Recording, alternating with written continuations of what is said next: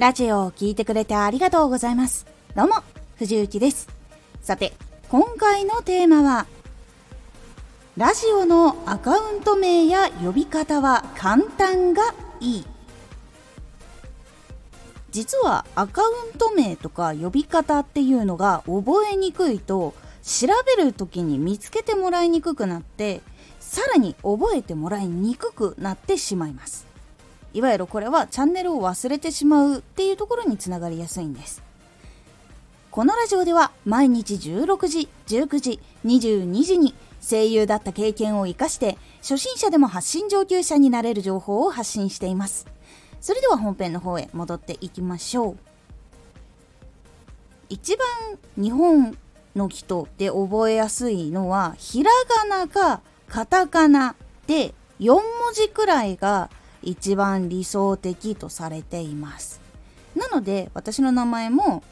藤幸っていう名前になっております。過去全部ひらがなで藤幸です。で藤宮ゆきを略して藤幸なんです。でその4文字で覚えてもらうっていうところからもう基本的に藤幸っていうところでいろいろ動いております。風にした方がいわゆるアカウント検索したりとかチャンネル検索したりとか他のアプリでも全部統一しててひらがな藤幸をどっかに必ず入れるようにしています。これが本当に大事な理由って私も結構あったんですけど自分の調べたい人を調べる時に漢字4文字だとその4文字を全部当てられないっていうのがあったりするんですよ。特にメモれないとかスクショができないとかそういう場面とかだったりするとめちゃくちゃ大変でしかも手元にその文字もないみたいな状況とかになって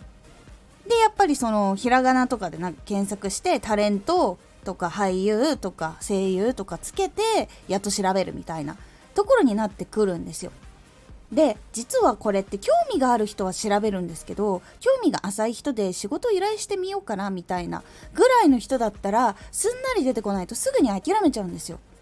人間基本的にそういうもので時間をすぐにこうパパーッと使ってすぐに進めたいっていうことが多かったりするんです。仕事とかも特にそうでそういう時に名前がパッと出てこない。どういう人が出てこない。検索できないってなるとすごいそれがストレスになったりもしくはあいいやもう次の人にしようっていう風になっちゃったりとかっていうのがあるので結構アカウント名とか呼び方簡単な方がいいです。で本当に有名な人とかあとは偉い方とかいわゆるいっぱいいろんな人に会う人っていうのはもう名前をたくさん覚えなきゃいけないんですよ。そうなってくると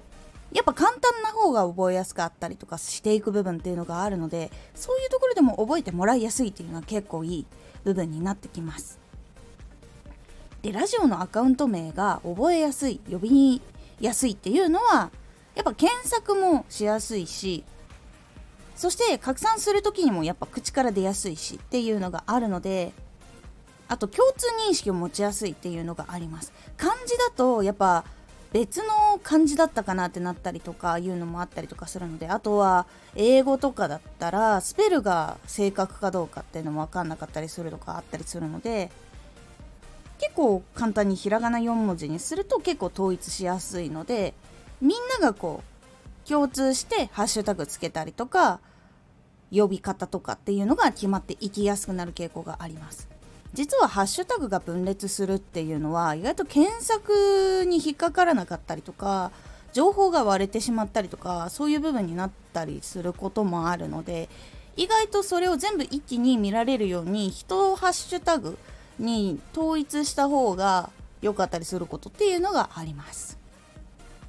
それの関係上ラジオのアカウント名とか呼び方っていうのは絶対簡単にした方がいいです。ここの本当のポイントは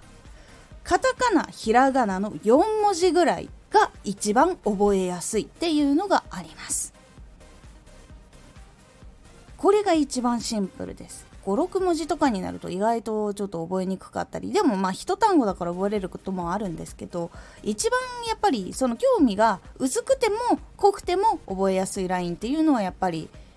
4文字付近になっています。なので長めのタイトルつけるのは全然いいです。でそれを短くするっていうのがいいっていうのがあります。セカオワとかこれもアーティスト名が長いから短くなってたりとかするものだったりします。こういう風にその長いタイトルつけてんだけどとかアニメにもあるんですよ。ご注文はうさぎですかっていうタイトルがあってそれがご中さで略されてたりとかこういうのは結構アニメタイトルめちゃくちゃあります。なのでちょっとこう言いたいことがいっぱいあるからちょっと詰め込む場合はちょっとタイトル長いなって思ったら4文字くらいに収まってこう喋り心地も良くて覚えやすいのどれかなって思った時にじゃあこれにしようっていう風に決めていくのが結構良かったりします。是非アカウント名と呼び方。ここをかなりシンプルにするのが大事なので是非検索しやすいように考え直してみたりとかもしくはキーワードとして入れてみたりとかいろいろ考えてみるようにしてみてください。今回のおすすめラジオ。身近な人のおすすめは信じる。身近な人のおすすめっていうのは試しやすいっていうのがあるんですけど実は身近な人って興味がある人よりも知識がない場合とかもあるのでどういうふうにこう対策していけばいいのかっていうお話をしております。このラジオでは毎日16時19時22時に声優だった経験を生かして初心者でも発信上級者になれる情報を発信していますのでフォローしてお待ちください。毎週2回火曜日と土曜日に藤雪から本気で発信するあなたに送るマッチョなプレミアムラジオを公開しています。有益な内容をしっかり発信するあなただからこそ収益化してほしい。ラジオ活動を中心に新しい広がりにつながっていってほしい。毎週2回火曜日と土曜日。ぜひお聴きください。